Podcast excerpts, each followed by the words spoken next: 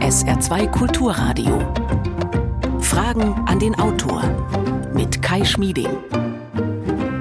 Schönen guten Morgen. Sie kennen das vielleicht, liebe Fragen an den Autorfreunde, das Gefühl, dass man im Leben zu spät dran war mit einer Sache, dass man eine Gelegenheit nicht beim Schopfe gepackt hat oder dass die Zeit noch nicht reif war für eine Sache oder im Kleinen, dass man schlicht und einfach mal zu langsam war.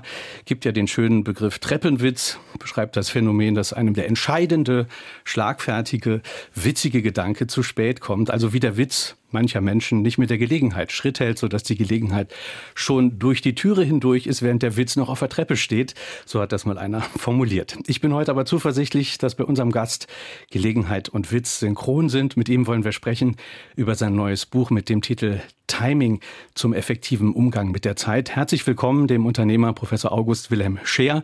Schön, dass Sie zu uns ins Studio gekommen sind. Hallo. Ja, ich bin gern hier. Stellen Sie Ihre Fragen unter 0681 65 100 Telefon und WhatsApp. Außerdem E-Mail, Fragen an den Autor mit Bindestrichen dazwischen at sr.de.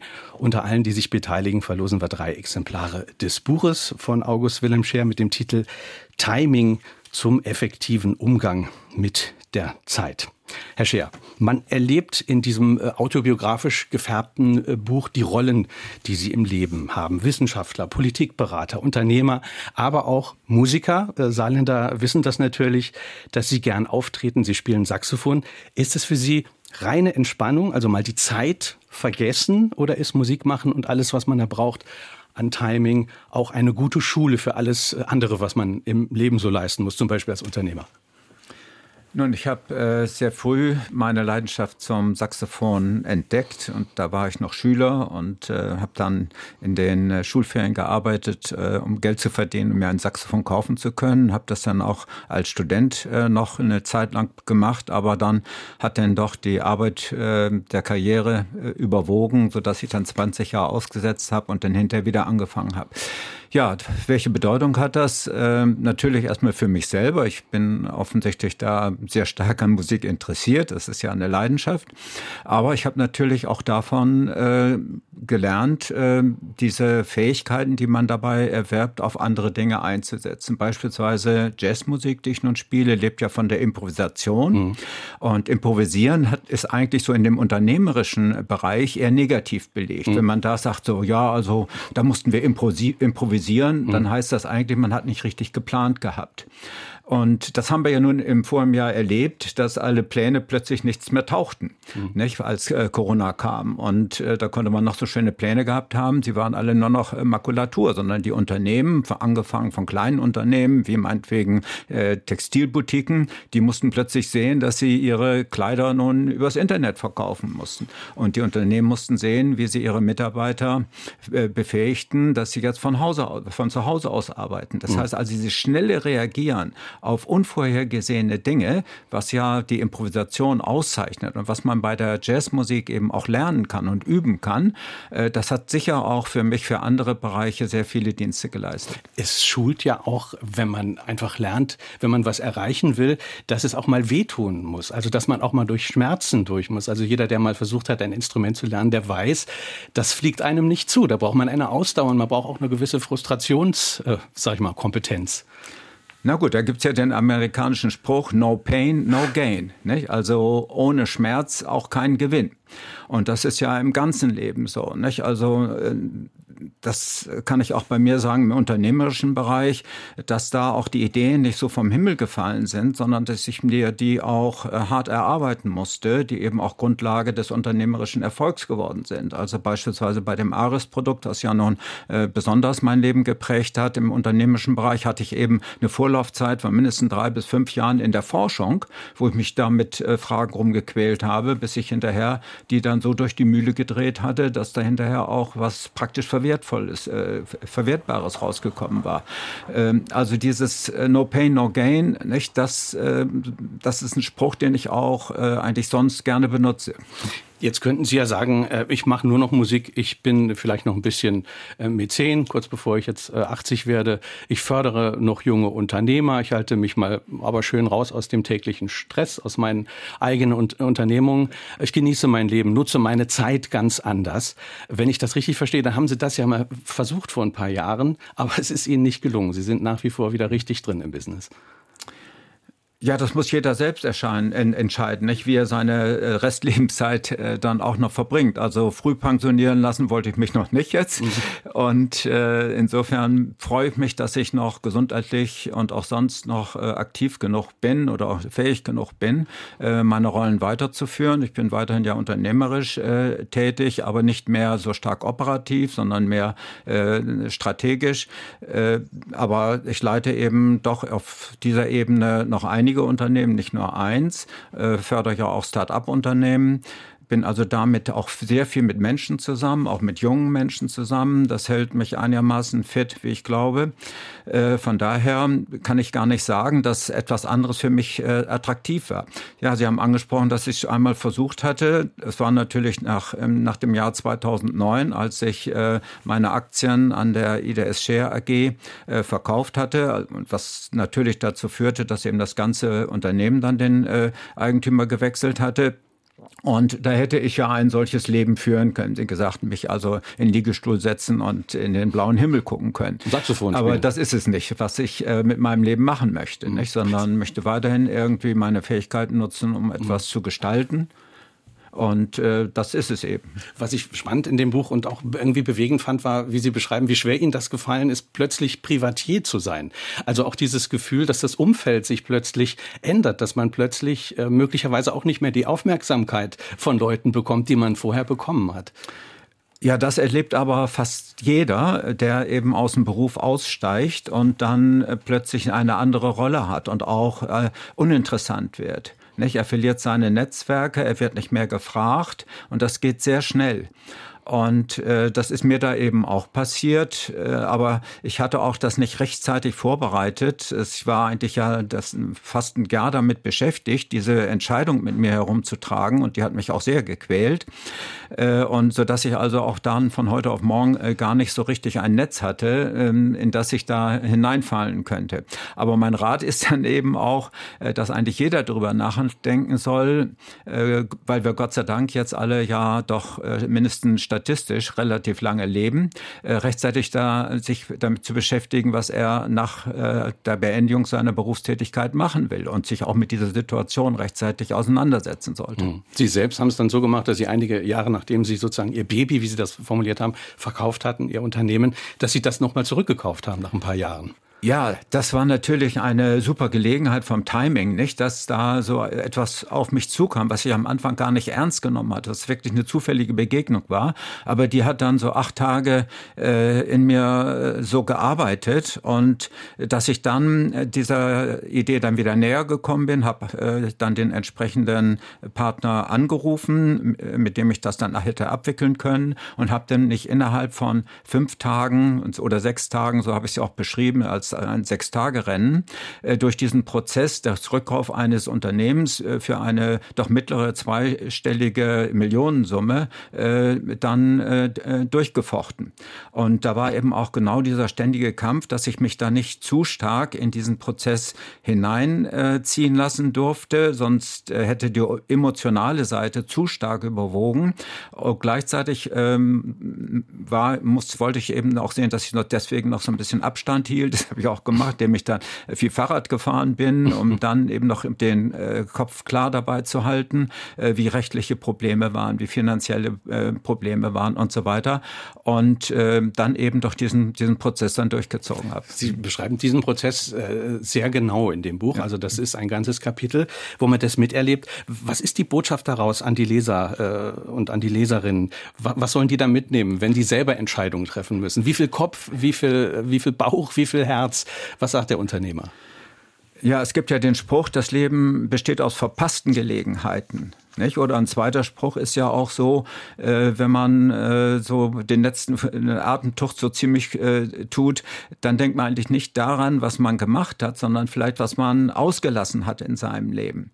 Und das ist vielleicht so eine Botschaft, ähm, dass man erkennen muss, wann so der Mantel der eigenen kleinen äh, Geschichte so an einem äh, vorbei äh, weht. Kohl Und äh, wo man mal so Entscheidungen hat, die so Weichen äh, setzen in seinem Leben und ob man die erkennt und dann auch mutig genug, eine solche Entscheidung dann auch oder solche Gelegenheit äh, dann auch zu ergreifen. Und das heißt ja auch im deutschen Sprachgebrauch, so eine Gelegenheit äh, beim Schopf zu fassen. Und das geht eben zurück auf den griechischen äh, Gott für Zeit, Kairos, der eben auch so dargestellt wird mit einer Locke am Kopf vorne und hinterher hat er eine Glatze, sodass wenn man die Locke nicht erwischt, also nicht am Schopf passt, dann gleitet man über die Glatze ab. Das heißt also, dann ist diese Gelegenheit vorbei, kommt nie wieder und das Leben nimmt einen anderen Verlauf. Hm. August Wilhelm Scheer ist heute unser Gast in Fragen an den Autor. Timing zum effektiven Umgang mit der Zeit ist der Titel des Buches. Untertitel Erfahrung und Empfehlung von August Wilhelm Scheer. Wir haben ganz viele Hörerfragen, die schon über 0681 65 100 Telefon und WhatsApp eingegangen sind. Wir hören mal eine erste. Als improvisierender Jazzmusiker übt man gängige harmonische Strukturen in allen Tonarten. Um mühelos improvisieren zu können, ist es mit dem rationalen Verstehen der Struktur nicht getan. Damit der Umgang damit leicht und lustvoll wird, muss man immer wieder damit spielen und experimentieren, was ja eine gewisse Disziplin und Beharrlichkeit erfordert. Könnten Sie etwas sagen zum Zusammenhang zwischen gutem Timing und Disziplin? Ja, Disziplin ist normal eine eklige, aber eine ganz wichtige Eigenschaft. Man erreicht im Leben nichts ohne Disziplin. Und dieses Üben als Musiker ist wirklich ja die größte Herausforderung.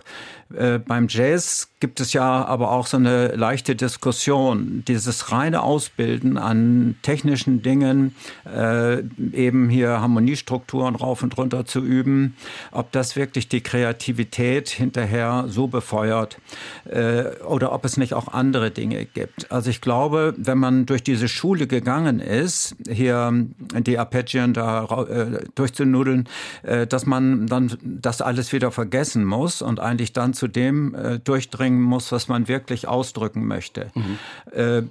Äh, ich glaube, dass das Vereinfachen von harmonischen Strukturen dann eigentlich wichtiger ist, als immer diesen Changes dann nachzulaufen. Also äh, das führt auch zu äh, Langweiligkeit und auch ähm, zu einer Verwechslung. Also man kann man die Musiker gar nicht mehr voneinander unterscheiden. Mhm. Also ein Ton von Miles Davis, der ja eigentlich nicht sich so gerade immer so virtuos äh, präsentiert hat, den hört, erkennt man sofort, dass es Miles äh, Davis ist. Und der mhm. Ausdruck Ausdruck von Sparsamkeit ist dann wichtiger als die Virtuosität.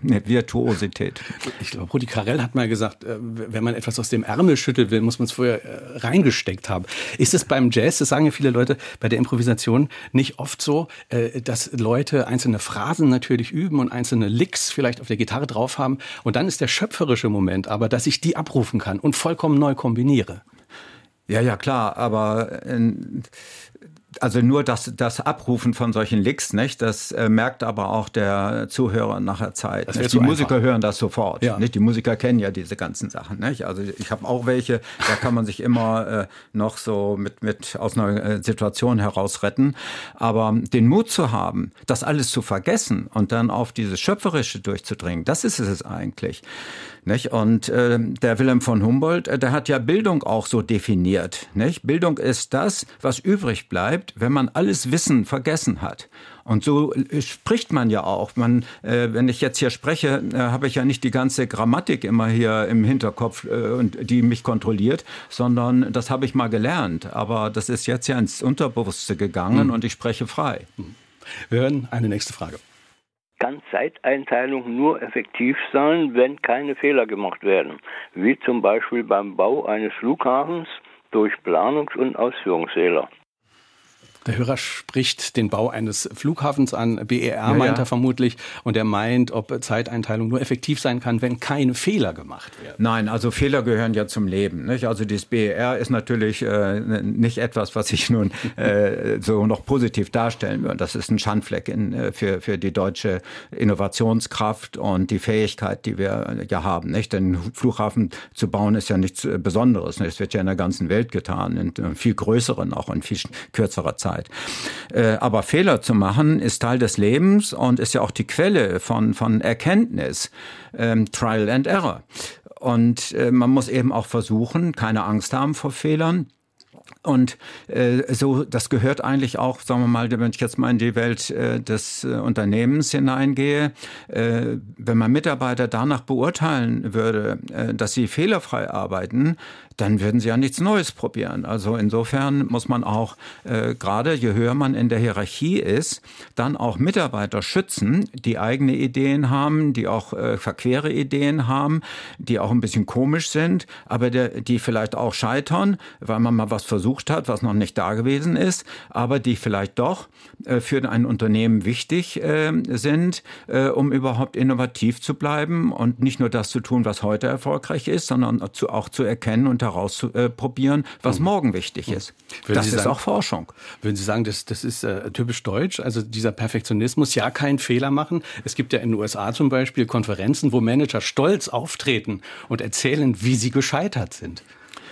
Ja, ich habe ja auch in, in, in dem Buch geschrieben, wo bei mir äh, Dinge schiefgelaufen sind, weil ich zu früh war, weil ich eine Situation äh, zu optimistisch eingeschätzt hatte.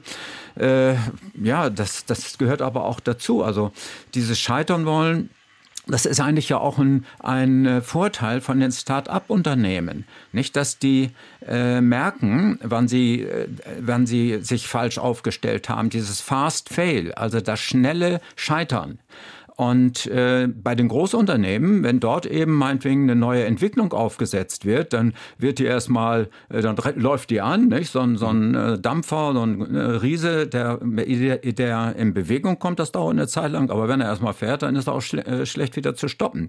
Das heißt also, so eine neue Entwicklung äh, wird teilweise viel zu lange dann auch durchgeführt, immer wieder verteidigt, ach, das setzen wir nochmal ein Jahr ran, probieren es nochmal aus, während bei so einem Start-up, wenn denen das Geld ausgeht, dann müssen wir was anderes machen. Das heißt also, die merken viel, viel eher, was funktioniert und was nicht funktioniert, passen sich auch schnell an. Da kommen wir wieder auf dieses Improvisieren, also schnell Situationen erkennen, sich auch schnell umorientieren.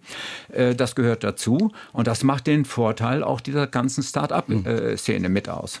Man äh, hat ja große Hoffnung in die Start-up-Szene, zum Beispiel auch in einem Land äh, wie dem Saarland, das uns möglicherweise das Gründen helfen könnte, dass junge Menschen ihre Ideen hier verwirklichen. Sie haben jetzt neulich in einem Interview gesagt auf die Frage, warum Sie denn nun immer im, im Saarland geblieben sind. Naja, ich kann äh, meine Schertürme äh, nicht unter den Arm nehmen und einfach mal nach, nach München gehen. Und dann haben Sie bedauert in diesem Interview, äh, dass bei uns im Land vielleicht es zu wenige Wirtschaftslenker gibt, die diese Bindung verspüren. Ja, das glaube ich, das ist eben ein äh, Problem des Saarlandes. Es gibt vielleicht nur fünf, sechs Familien, äh, die eben hier so bodenständig sind und sich wirtschaftlich betätigen. Und ansonsten werden die großen Betriebe, ich sage extra Betriebe, eben nicht Unternehmen, sondern das sind ja Ableger, die Zentralen sind in der Regel außerhalb des Landes, äh, ja doch von Managern gesteuert, die eben doch so keine so tiefe Bindung zum Land haben. Nicht? Das ist ein Teil ihrer Karriere, mal fünf, sechs, sieben Jahre hier zu sein und dann sind sie wieder in einem anderen äh, Ort äh, ihres Unternehmens. Das heißt also, diese sehr kontinuierliche, äh, dauerhafte Bindung äh, zu dem Land äh, fehlt zum Teil hier in dem unternehmerischen Bereich. Und äh, deswegen werden auch immer die gleichen angesprochen, wenn es darum geht, hier, was weiß ich, eine neue äh, Konzerthalle zu sponsern und so weiter. Und die können das natürlich auch nicht mehr hören, äh, nun ständig hier mal angebaggert zu werden, dass sie da irgendwas, äh, sich für irgendetwas einsetzen sollten. Also das ist, glaube ich, ein, ein Nachteil, den das Saarland hier mhm. hat. Das irritiert jetzt ein bisschen, weil man sagt ja, das Klischee ist ja so, der Saarländer klebt an seiner Scholle und will eigentlich gar nicht hier, hier weggehen. Wie analysieren Sie denn, warum fehlt fehlt es denn an Bindung? Was, was läuft denn schief, möglicherweise auch in politischen Rahmenbedingungen? Also von meinen drei Kindern lebt keiner im Saarland. Äh, Und das ist nicht so, dass sie das Saarland nicht mögen, sondern äh, sie haben eben auch äh, Lebensformen gesucht, auch in der beruflichen äh, Weiterentwicklung, die vielleicht hier im Saarland nicht so äh, leicht durchzuführen gewesen sind. Und deswegen plädiere ich ja auch immer dafür, wenn man hier Innovationsstrategien definiert im Land, dass man die gesamte ja, Kette durchdenkt. Es genügt nicht nur hier Forschung zu haben, wenn die Umsetzung der Forschungsergebnisse im Saarland nicht nicht stattfinden können. Das heißt, dass man hier Felder äh, definiert als äh, äh, Schwerpunktthemen von der Universität oder auch äh, von der Entwicklungspolitik des Landes, die zwar von der Forschung her ganz gut unterstützt werden. Na klar, wenn man da viel Geld reinsteckt, nicht, dann kann man auch Leute an, äh, anlocken, die hier dann arbeiten. Aber wenn deren Ergebnisse nicht im Saarland hinterher umgesetzt werden, dann verpuffen verpufft dieses. Und mit der ja, mit der, dem Kleben im Saarland, das hat so seine, seine verschiedenen Seiten. Nicht? Also viele Jugend, gut ausgebildete, von den Hochschulen gut ausgebildete junge Leute verlassen das Saarland. Das ist also der größte Verlust, finde ich, den, den man hat. Und das liegt eben daran, dass wir hier nicht äh, genug Angebot haben an qualifizierten Arbeitsplätzen. Äh, und umgekehrt sieht man aber auch ähm, beispielsweise in der Politik, äh, dass wir dort eben auch ein kurzfristiges Denken haben, weil dann plötzlich die Ministerpräsidenten alle wieder verschwunden sind. Mhm. Also ähm, ich habe die Ministerpräsidenten, die ich hier erlebt habe, von äh, Oskar Lafontaine angefangen. Keiner von denen hat jeweils ihre letzte äh, äh, Legislaturperiode zu Ende gemacht. Die sind, waren dann vorher alle in Berlin oder sonst wo. Ne? Mhm. Das heißt also, dann sind sie auch unglaubwürdig, hinterher den Saarländern äh, zu sagen, sie sollen hier im Land bleiben, nicht? wenn mhm. sie selber eben dann dann die mhm. Fliege machen und lieber nach Berlin gehen. Und ja, und das sind also, insofern ist das mit dieser Bodenhaftigkeit äh, gar nicht so einfach hier im Saarland zu, zu beschreiben. Nicht? Da gibt es unterschiedliche Aspekte. Wir haben ganz viele weitere Hörerfragen. Wir hören mal eine nächste. Wie stehen Sie zu dem Vorwurf, Sie hätten sich durch unmittelbare Kooperation mit Huawei den Fuchs in den Hühnerstall geholt? Äh, also ich ko äh, kooperiere ja nicht mit, äh, mit dem Unternehmen Huawei, sondern die ziehen in einen der Share Tower äh, ein und ähm, warum sie hier überhaupt ähm, ins Saarland kommen, äh, glaube ich, äh, dass sie auch sehr äh, an einer Zusammenarbeit mit dem BSI interessiert sind, an, an dem Bundesinstitut für Sicherheit in der Informationsverarbeitung, die ja ebenfalls auch in den Share Tower einzieht. Und ich glaube, dass sie dort also rechtzeitig sich auch über neue Bedingungen äh, informieren möchten, inwieweit hier Huawei äh, auftreten will. Huawei hat in Deutschland, sofern ich weiß, glaube ich, 2200 äh, Mitarbeiter. Und wenn da ein paar zig davon nach Saarland kommen, dann äh, bedeutet das nicht, dass Huawei hier äh, das Saarland übernimmt. Mhm. Das Den, ist also dennoch gibt es aber ja auch Kritik. Also ich habe ein Interview mit Ihrem Wegbegleiter Hasso Plattner äh, auch gesehen äh, vor der Sendung. Der hat gesagt, wir hätten also in Sachen IT in Deutschland viel verschlafen. In den USA würde die entsprechende Software erfunden und entwickelt, in China dann teils äh, nachgebaut.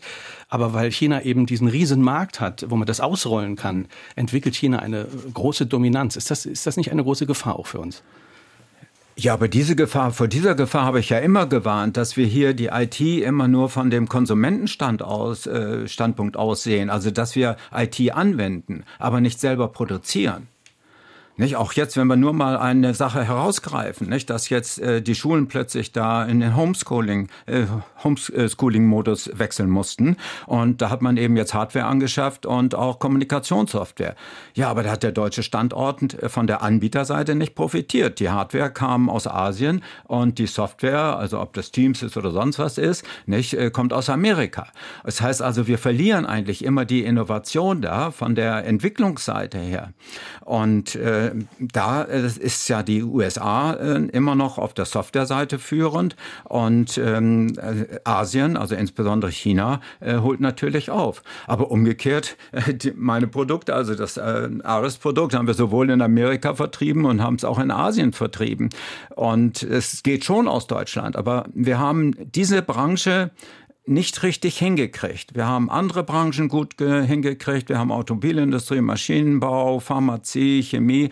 Aber wir haben eben hier die IT nicht hingekriegt. Wir haben mit äh, Konrad Zuse den Computer mit erfunden, aber wir haben hinterher auf äh, klein beigegeben. Nicht? Siemens hat ja mal Computer gebaut, aber haben es hinterher mhm. eingestellt, weil sie es nicht mehr mhm. gegenüber der amerikanischen Konkurrenz zu der damaligen Zeit äh, wettbewerbsfähig hingekriegt mhm. haben. Die Start-up-Unternehmen haben diese etablierten Unternehmen aus dem Markt gedrängt mit Ihrer IMC AG haben Sie ja sehr früh das Thema Telelearning auch adressiert und, und sind da sehr erfolgreich damit. Woran liegt das denn in Ihren Augen, dass, äh, dass man da vielleicht falsch agiert? Äh, aus, aus ja, falsch Sicht? agiert werde ich nicht sagen. Ist das also wir waren, äh, Bildungspolitik oder? Äh, ja, aber äh, wir waren eben, man kann sagen, vielleicht zu, zu erfolgreich in den alten Technologien, also von heute aus gesehen alten Technologien und haben die neuen nicht so richtig wahrgenommen.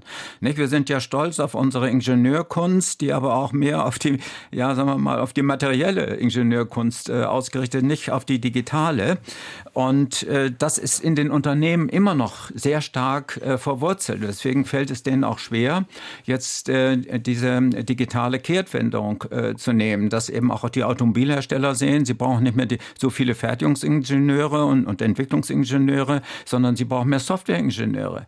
Nicht das Auto, Tesla hat es vorgemacht, ist ein Anhängsel an das Internet. Mhm. Und VW hat das mittlerweile erkannt und spricht auch so von dem Vorstandsvorsitzenden genau in dieser Diktion, dass er auch sagt, ja, unser Auto in der Zukunft ist ein Device am Internet. Mhm. Und äh, diese Erkenntnis, die ist bei uns eben äh, zu, sehr spät gekommen.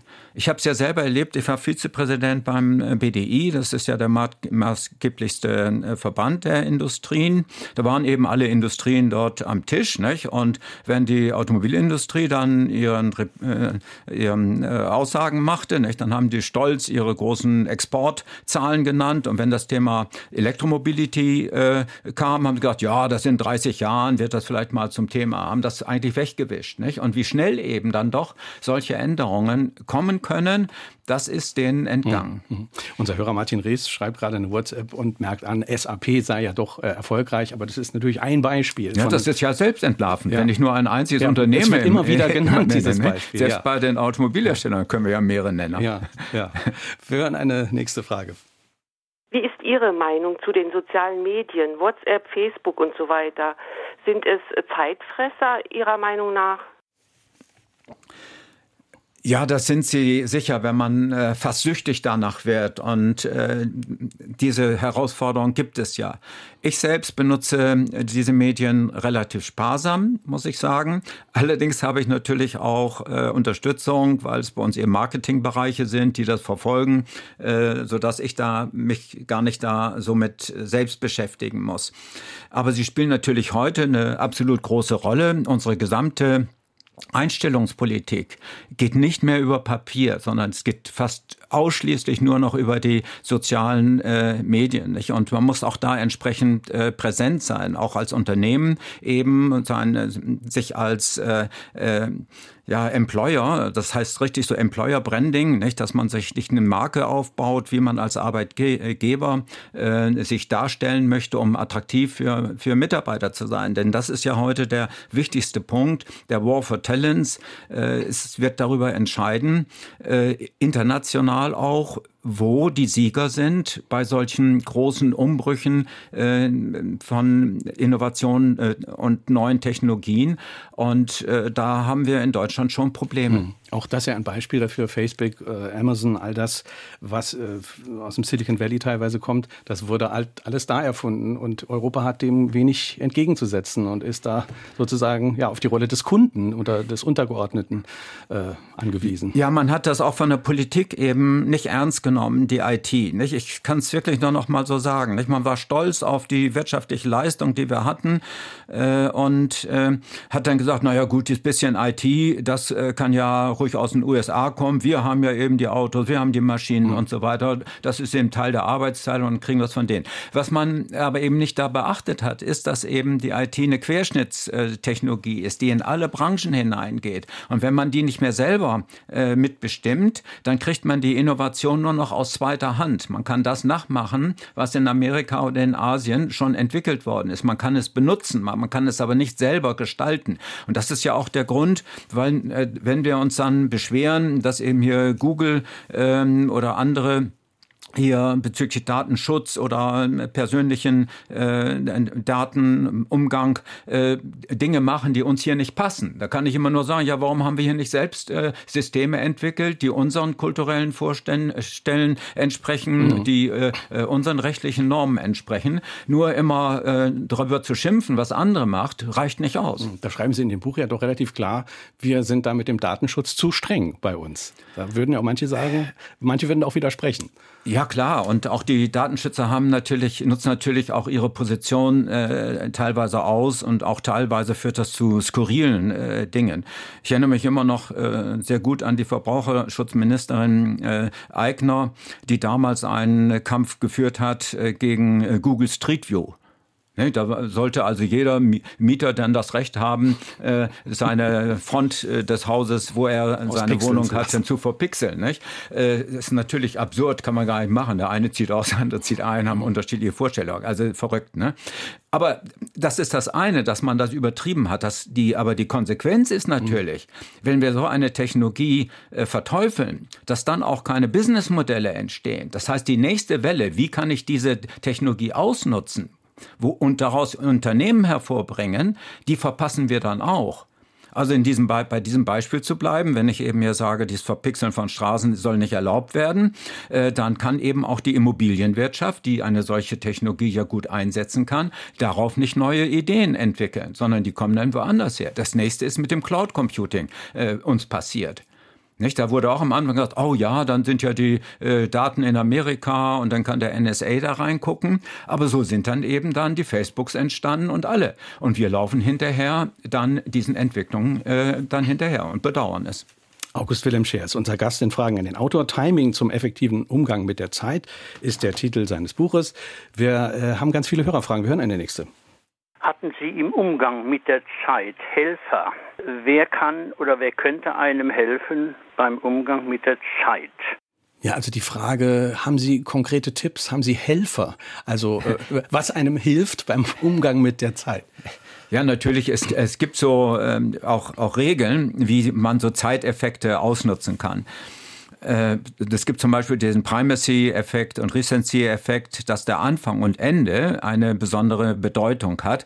Also beispielsweise, wenn man eine Rede hält, nicht, dass man mit einem Witz vielleicht anfängt, um die Aufmerksamkeit auf sich zu ziehen und vielleicht auch irgendwie mit äh, irgendeiner Pointe dann aufhört. Das zieht sich übrigens auch durch alles durch, auch wieder hier meinetwegen bei der Musik. Wenn man sein Solo spielt, nicht, dann muss man auch den Anfang mit dem Einstieg dann besonders betonen und muss auch irgendwie sehen, dass man das Ende auch deutlich macht, dass man jetzt aufhört und dann auch hinterher dann den Beifall dann kassieren kann. Wenn das so ineinander übergeht, der nächste macht dann so einfach so weiter und man, der Zuhörer merkt gar nicht, dass da irgendwie eine, eine, da ein Abschnitt zu Ende war, nicht? dann mhm. gibt es auch keinen Beifall. Also es gibt natürlich Tipps dafür, aber vieles an, an diesen Dingen ist eben auch emotional und deswegen kann man vielleicht nur an Beispielen zeigen, wo Zeit eine Rolle gespielt hat und dann muss man sich vielleicht daran auch mal erinnern, wenn irgendwie eine Situation mhm. auf einen so zuläuft. Sie, Sie, Sie schreiben relativ unverblümt, dass Sie ähm, Sachen gerne auf den letzten Drücker auch machen und dadurch bestimmte Effekte erzielen. Ja, ja, dann weiß ich ja, ich kann nicht mehr Zeit mehr investieren, als noch verbleibt. Ne? Also ist das dann die Suche nach dem Kairos, oder? Ja, ja, aber das ist eben, äh, wenn ich ein Manuskript abgeben muss und so und fange erst einen Tag vorher, vor dem Abgabetermin an, dann kann ich eben auch nur noch einen Tag investieren, hm. ne? um es mal so zu sagen.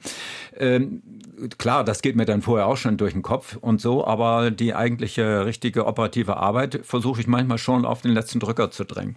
Um dann kreativer zu sein, um dann auch die besseren Ideen mhm. zu haben, als wenn Sie sagen, oh, vielleicht habe ich auch keine Lust gehabt dazu und dann mhm. äh, dränge ich es eben dann auf den letzten Drücker. Ne?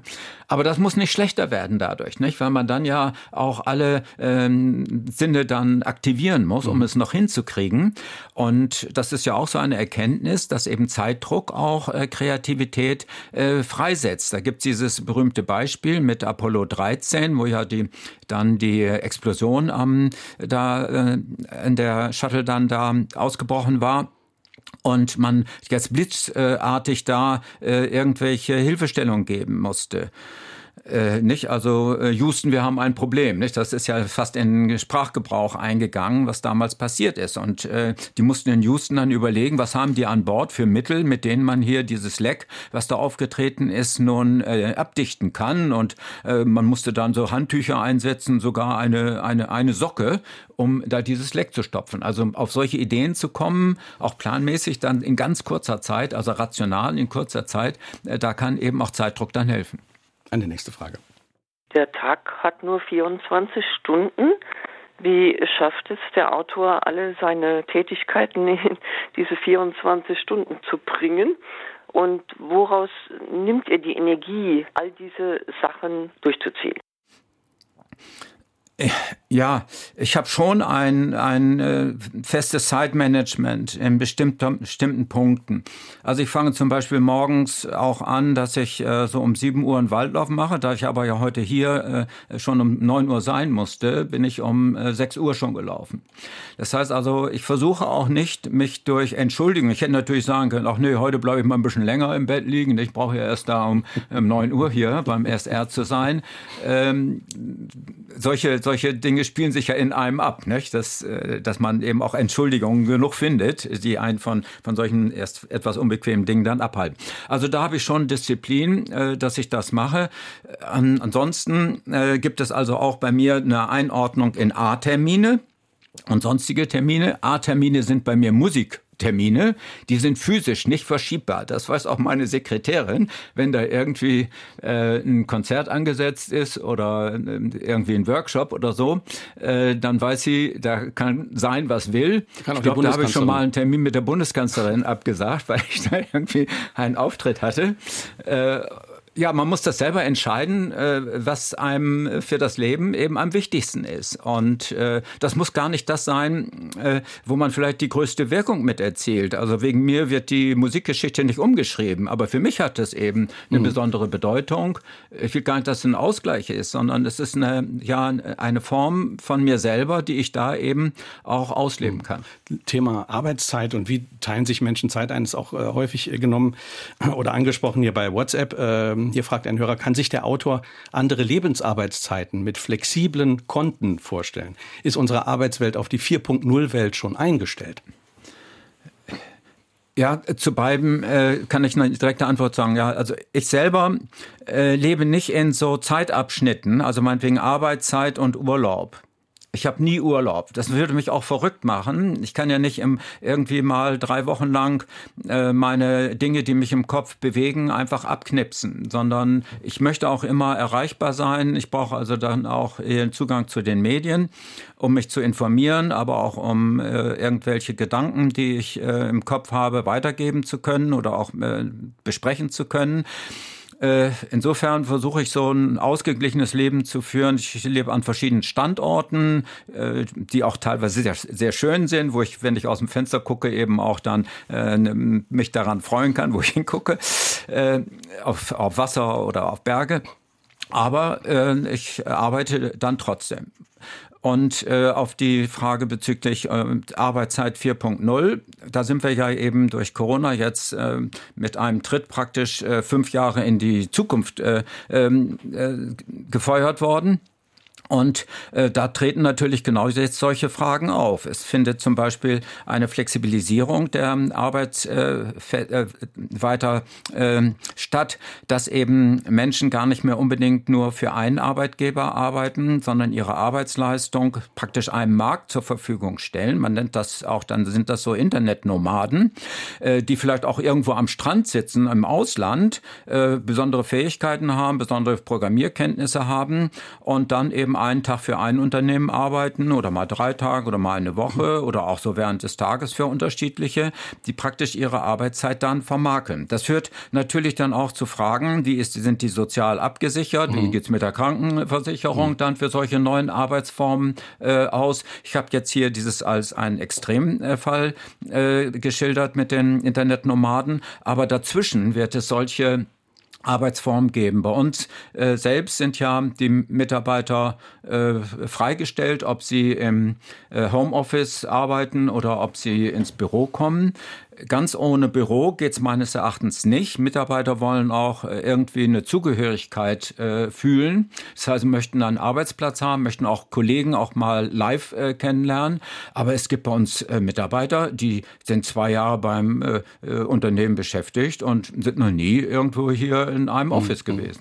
Also die totale Flexibilität, dass dann einer ähm, für verschiedene äh, Firmen arbeitet und sich feil bietet auf dem Markt. Da sehen Sie aber schon auch die Gefahren, dass daraus so, ein, so eine Art modernes Sklaventum werden könnte. Nein, es ist das Gegenteil ist ja eigentlich nicht. Sie sind, sind ja Unternehmer. Nicht? Sie können ja entscheiden, mit wem Sie zusammenarbeiten wollen. Und Unternehmen sind ja auch noch gar nicht so alt. Die sind ja erst ein paar hundert Jahre alt. Mhm. Also vorher ist die Menschheit auch ohne solche, solche Strukturen ausgegeben. Unternehmen braucht man deswegen, äh, wenn, wenn man komplexe Aufgaben bearbeiten will, äh, wo man eben Mitarbeiter langfristig einarbeiten muss äh, und dadurch eben auch, an, auch so gewisse hierarchische Strukturen benötigt. Äh, für viele Dinge ist das vielleicht gar nicht mehr so erforderlich, wenn eben die Aufgaben viel besser definiert werden können. Deswegen habe ich so gesagt, jemand vermakelt seine Kenntnisse, dass er eine Programmiersprache beherrscht. Mhm. Und wenn er dann äh, heute eine Aufgabe zugespielt kriegt, die er jetzt umsetzen soll, dann kann er das machen. Das ist so praktisch so wie so ein Dolmetscher, nicht? Der, die leben ja, glaube ich, auch mehr oder weniger freiberuflich und die können eben ja. eine Sprache in eine andere übersetzen. Nicht? machen sie heute für den, morgen für mhm. den.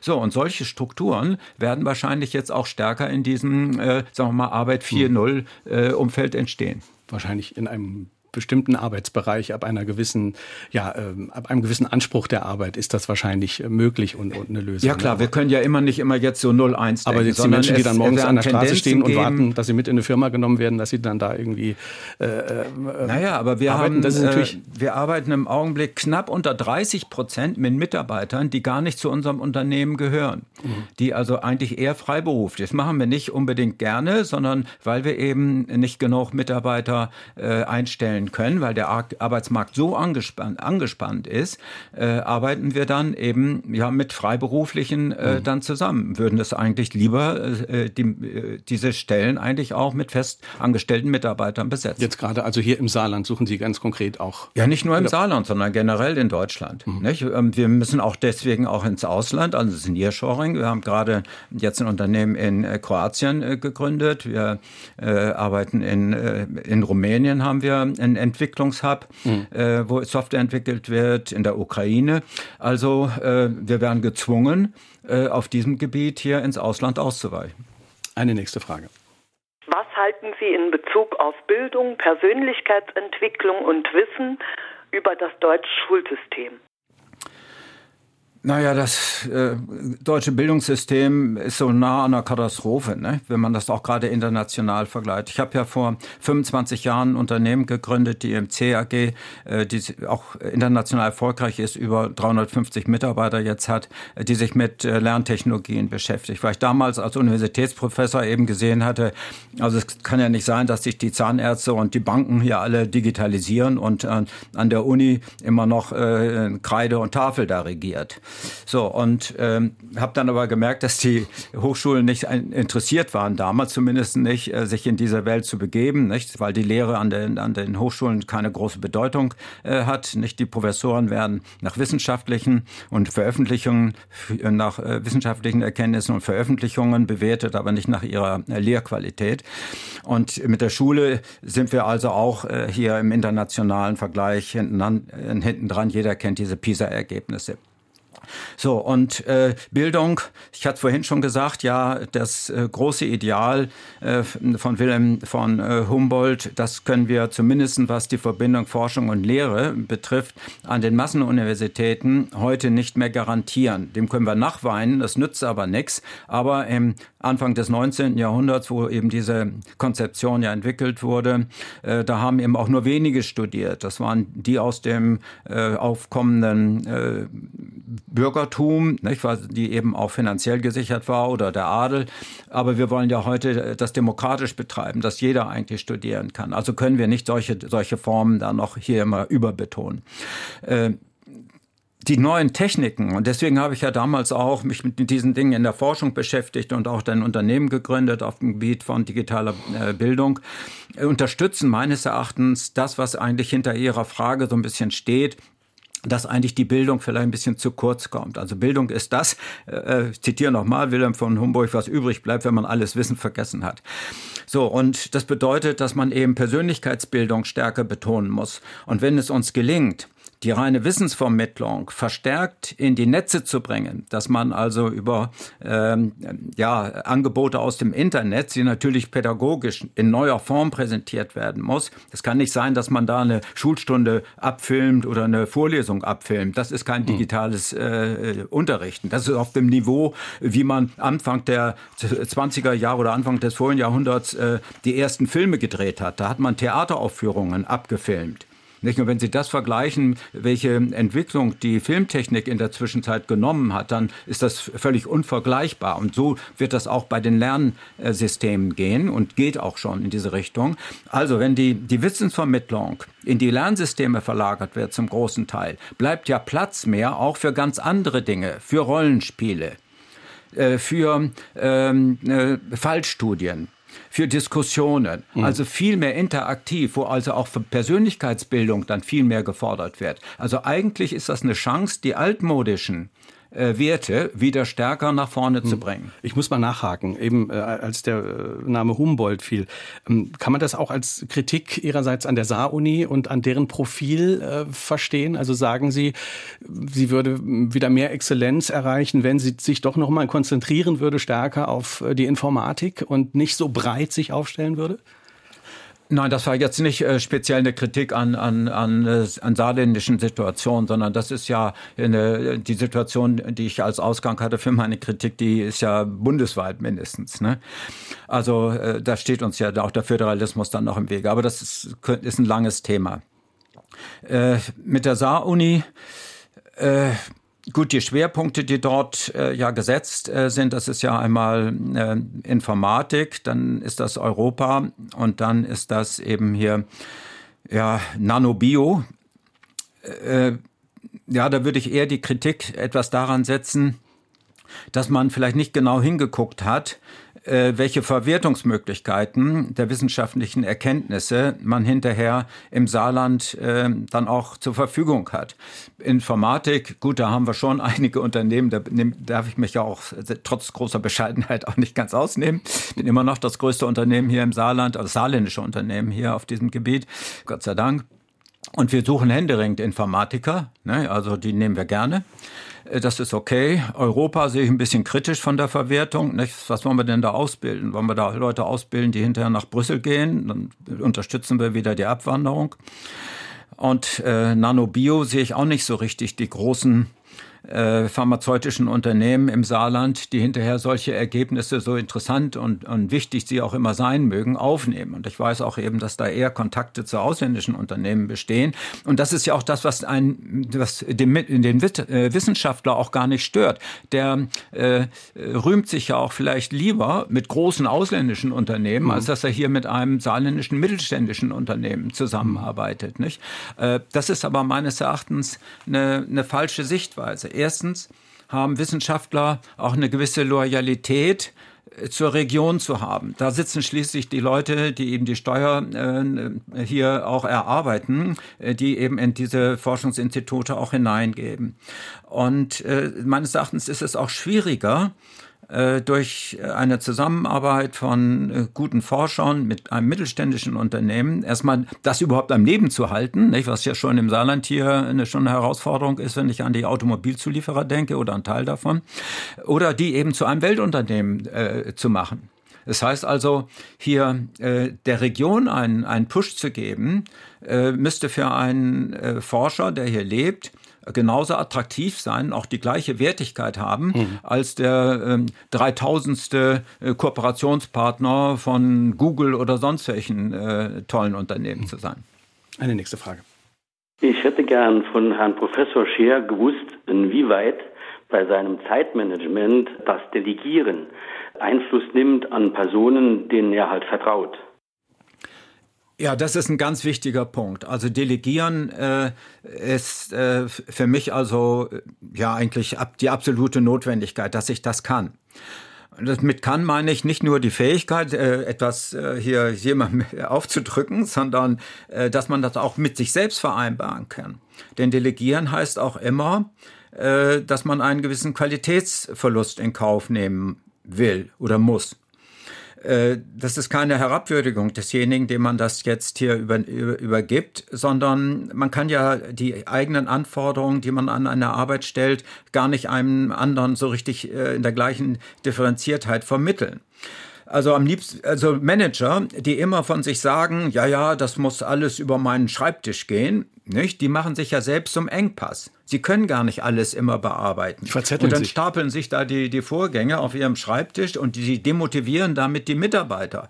Denn wenn einer mal erlebt hat, dass er sich da viel Mühe gegeben hat, etwas noch zeitgerecht zu erstellen und sieht denn, dass er nach drei Wochen immer noch keine äh, Antwort bekommen hat und wenn er mal in das äh, Zimmer hineinguckt, dann sieht er, dass es ganz unten auf einem großen Stapel, der wird sich beim nächsten Mal nicht nochmal wieder solche Mühe geben.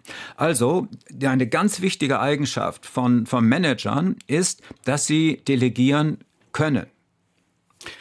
Bevor wir in die letzte Runde der Sendung äh, gehen und, und ähm, drüber sprechen, was Sie jetzt noch so planen für Ihr Leben, noch eine Frage nochmal zurück zur Perspektive des, des Saarlandes. Wir haben über Schwerpunkte der Universität gesprochen, wir haben darüber gesprochen, wie man möglicherweise Unternehmer besser im Land hält oder wie man das motiviert, äh, eine Bindung. Nun setzt man sehr stark auf Cybersicherheit und KI und äh, wir haben jetzt äh, dieses Bundesamt für Sicherheit in der Informationstechnik hier hinbekommen, BSI. Was halten Sie von, von solchen solchen Schwerpunktsetzungen und Profilbildungen?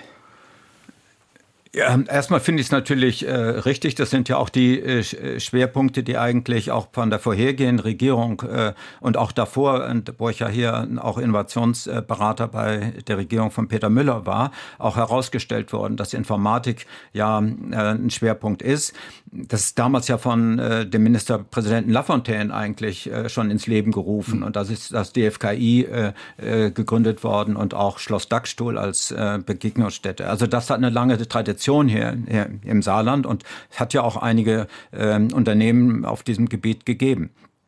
Äh, Cybersicherheit äh, ist, ja, da geht sehr viel Geld rein, ja auch vom, vom, vom Bund. Und mit viel Geld kann man natürlich auch einiges erreichen. Äh, aber die Umsetzung her in, in Unternehmen, in Neugründungen sehe ich noch nicht so optimistisch. Es gibt auch erste Erfahrungen von mir selber, wo ich mich an so einem Unternehmen äh, beteiligt habe, was hinterher aber ähm, praktisch dann aufgegeben hat. Äh, also das ist nicht so einfach, mit Sicherheit Geld zu verdienen. Zumindest der Konsument erwartet eigentlich, dass Systeme, die er einsetzt, die er kauft, sicher sind. Hm. Wenn ich ein Auto kaufe, gehe ich davon aus, dass der Hersteller das sicher hm. gemacht hat und nicht, dass ich jetzt nur anfangen muss, da mir Gedanken darüber zu machen, welche zusätzlichen Systeme brauche ich noch, um das Auto sicher zu machen.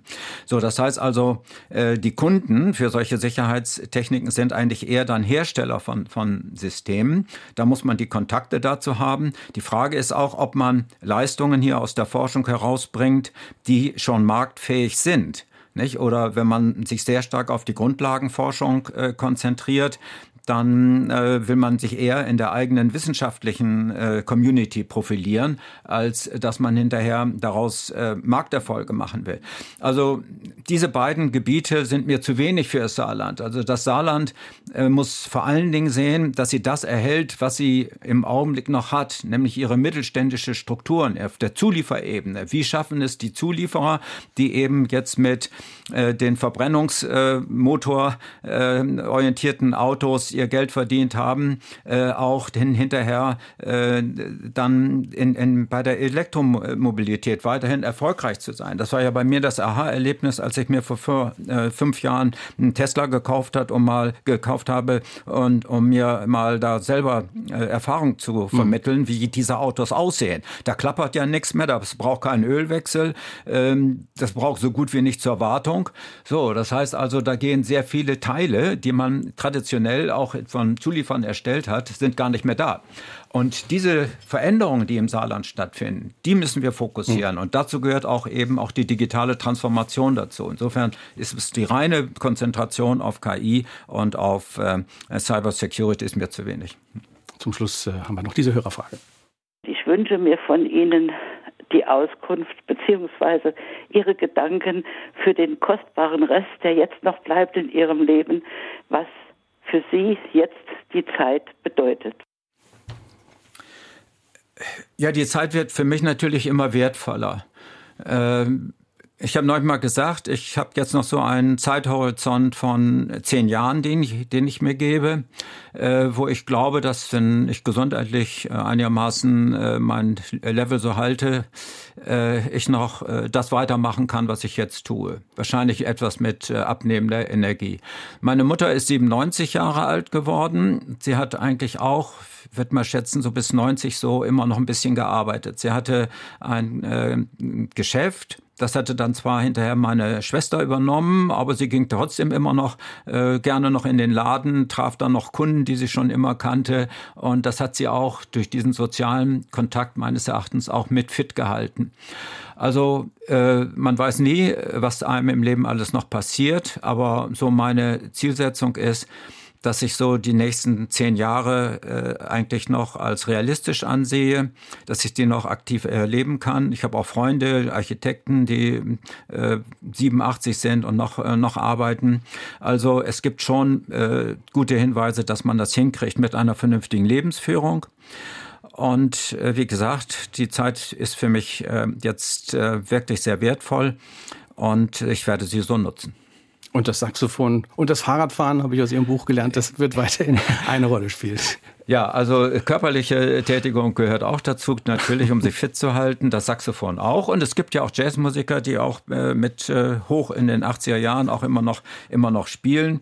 Äh, ich glaube, man kann das so lange tun, bis man äh, von der Bühne fällt. Besten Dank für das Gespräch. Dankeschön für den Besuch im Studio. Vielen Dank für die Sendung. Danke. Ähm, August Wilhelm Scheer, Timing zum effektiven Umgang mit der Zeit, erschienen beim Springer Verlag, 266 Seiten, kosten 32,99 Euro.